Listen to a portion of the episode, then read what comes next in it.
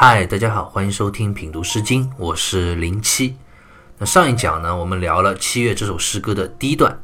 诗人在第一段里啊，分了两个部分，其实就讲了两件对于古今往来啊，每一个人来说都是最基本的一个事情，那就是衣和食这两件事情。普天之下，衣食为本嘛。那《七月》这首诗歌正是古人的衣和食，以这两个基本点为立足点。铺陈开来的，然后作者就展开描写，从而达到了反映鲜明古人真正生活状态的这样一个目的。那诗歌接下来啊，诗人就要继续深入的去描写了，从衣和食这两件事情出发，可以写出古人生活的方方面面。但是这两件事情啊，没法同时写，对不对？所谓的花开两朵，各表一枝嘛。所以诗人接下来。几段的内容啊，它就是先从一这个主题线索开始写起来。那我们接着就来看诗歌的第二段：七月流火，九月授衣，春日宰羊，有名仓庚。女执一筐，尊比微行。圆求柔桑，春日迟迟，采繁齐齐。女心悲伤，待及公子同归。七月流火，九月授衣，这句话跟第一段的第一句一模一样，也是通过一个天气天文的变化来引出气候由暑转寒的这样一个季节的变化，从而呢引出了关于衣的内容。那这里我就不多做解释了。诗人在这里啊重复第一段的这第一句话，其实也是想告诉我们读者，我这一段诗歌的第二段就要开始承接第一段的前半段那个主旨。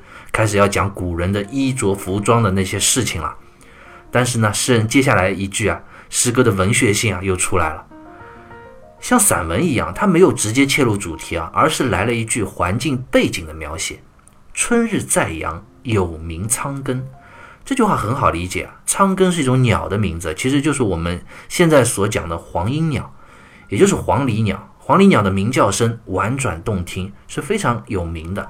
那古代诗歌里也有很多关于它的描写，比如说“两只黄鹂鸣翠柳，一行白鹭上青天”，这个大家都会背嘛。诗人这句话就是在讲春天来了，天气啊暖洋洋的，山林间的黄鹂鸟不住地鸣叫着，一下子诗歌的画面感就变得温暖舒适起来了。当然，诗人在这里他虽然没有明说古人衣着服装的事情，但是其实间接也隐隐地表达了出来。朱熹在《世纪传》里就讲：“有名仓庚之时，而蝉始生。”意思就讲春天仓庚鸣叫的时节啊，也是开始可以养蚕的时节了。那养蚕用来干什么？当然是取丝织布做衣服了。所以，我们看诗人这一笔啊，意涵非常隐藏在里面呢。如果我们不仔细阅读啊，就。觉得诗人这跟古人穿衣服没啥关系吗？这句话，但其实啊，句句不离主题啊。这一点我们在下面会看到。我们接着往下看，那环境描写好了，是不是就要开始讲衣服的事情呢？哎，还没有。诗人接下来这一笔啊，又来了一个迂回。他先让一位主人公登场了，女执一筐。一筐的一字啊，就是深的意思。一筐呢，就指里头可以放很多东西的这样一个深的箩筐。这句话就是在讲，有一位女子啊，她手里拿着一个箩筐。我们看这位主人公是一位女子，那我们就要想了，古代织布做衣的事情是不是都是女性来做的呢？当然是了。所以这里要讲织布做衣，它出现的主人公，自然也必须是一位女生。那接下来，尊比微行，尊就是沿着的意思，微行两个字呢，毛诗里就解释说，微行。墙下经也，也就是指屋子周边的这些小路。原来啊，有个女孩，她拿着一个深深的箩筐，在屋边的小路上走。那她要做什么呢？一直到这里啊，诗人才开始慢慢的带出主题。圆求柔桑，圆这个字啊，是一个代词，相当于鱼和烟这两个字连在一起，表示在那里的意思。柔桑呢的柔这个字啊。就是指稚嫩的意思，柔桑就是指春天刚刚生长出来的稚嫩的桑叶。原来啊，这位女子她拿着个箩筐，在屋边的小路上来来回回采摘桑树的叶子。那读到这里，我想大家就不用说也明白了，桑树叶子是用来干嘛的呀？当然是用来养蚕用的。所以，我们看诗歌前几句啊，诗人他虽然没有明着说到“一”这个字，但是却句句都是有内在逻辑的。从仓庚鸣叫影射出啊，蝉出生的这样一个时节到来了，然后啊，再引出这样一个织布作衣的女主人公，文字的意义上从来没有离开过“一”这个主题，这就是好的文学作品啊。字字珠玑。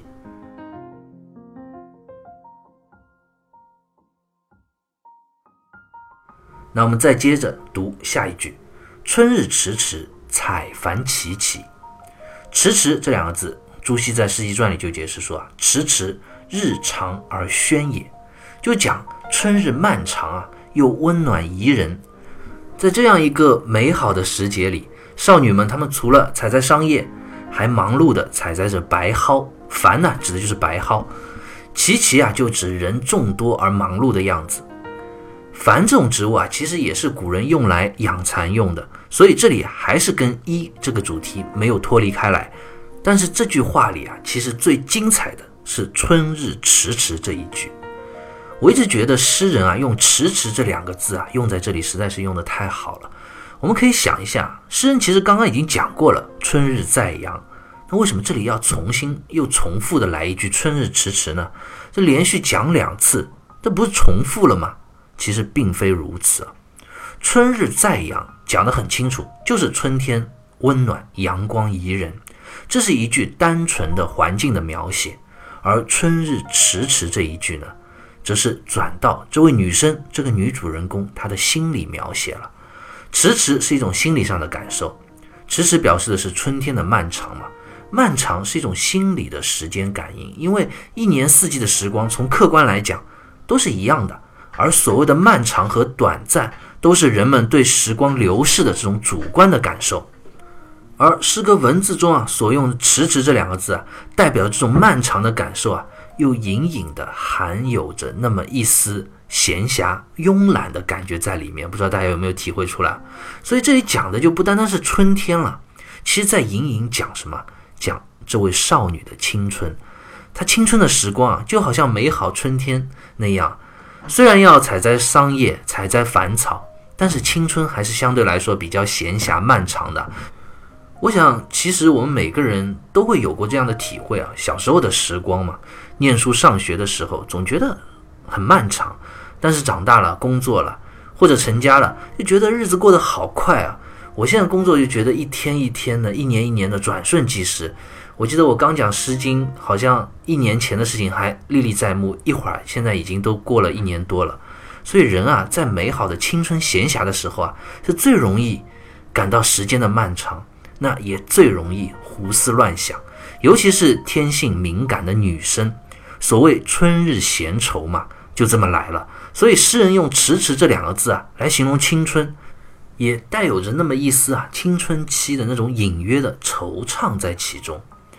青春期的少女啊都惆怅些什么呀？当然是爱情嘛。所以诗人接下来一句就写到了：“女心悲伤，待及公子同归。”“待”这个字是害怕的意思。这位女生她心情悲伤，她在害怕，在担忧。那在害怕担忧什么呢？及公子同归。归这个字啊，在古文中有婚姻出嫁的含义。在这里，这位女生她就在担忧，担忧爱情，担忧婚姻。诗人这就在描写一位青春期少女啊，她在人生最美好的年岁里为爱情闲愁的这样一个状态。方玉润在《诗经原始》里啊，就有这样一段评价，他说：“女当春阳，闲情无限，又指采桑，倍惹春愁。”无端而念及终身，无端而自感动目前，不知后日将以公之公子为归耶？意思就讲女生啊，她在春天的时候，尤其是青春期的少女，她闲暇无限，虽然要干一点采桑采繁的活，但是干活的时候啊，心思啊已经跑得很远了。她在闲愁，在春日萌动。少女渴望爱情，但是呢，又担忧爱情所带来的这个终身大事——婚姻。他担忧什么呢？那就多了，比如说出嫁之后要离开父母了，出嫁之后要为人父了，要担负起家庭的责任了。他不能再像如今这般青春自由自在了，闲暇的去享受春日时光，那就不可能了。所以，我们自古啊就有“女子伤春，男子悲秋”这样一说。美好的春日时光是最容易让青春期的少女陷入闲愁神伤的情绪之中。后来有的诗经解读啊，认为这首诗歌所讲的这个待及公子同归，是写了当时社会充满了黑暗和压迫，女生呢都害怕被贵族公子们强行带走、强行霸占。这样的理解啊，其实真的有点让人觉得哭笑不得。首先，如此阴暗可怕的理解，跟诗歌这一段之前所描写的春暖花开啊、少女采桑啊，这样一幅惬意的春日劳作画面，完全在文学基调上就不搭。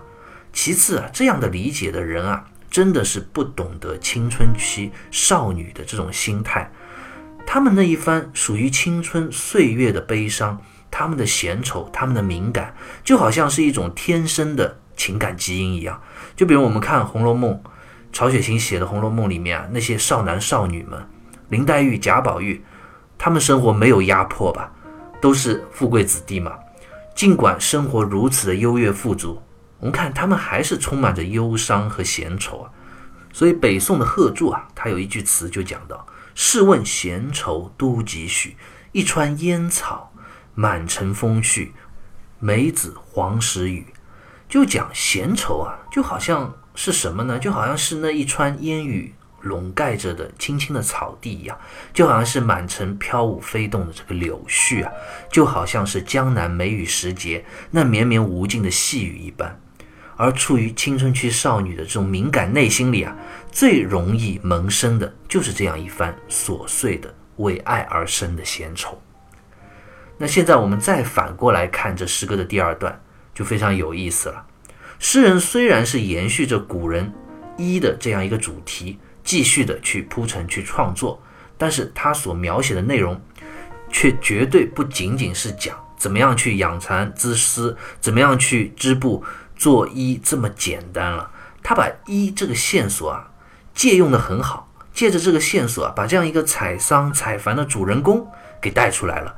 那远古时候，这个春日暖阳下这样一个青春期的少女啊，她的生活状态，她为爱闲愁的这种心理情绪啊，都被刻画的淋漓尽致。这样诗歌一下子就有了丰富的生命力了，有了活力。那诗歌的主角一下子从简单的一和十啊，变成了这两件事情的一个真正的主体，一个活生生的人。这就是好的文学。那第二段登场的这位女主人公，她接下来又会经历怎样的人生呢？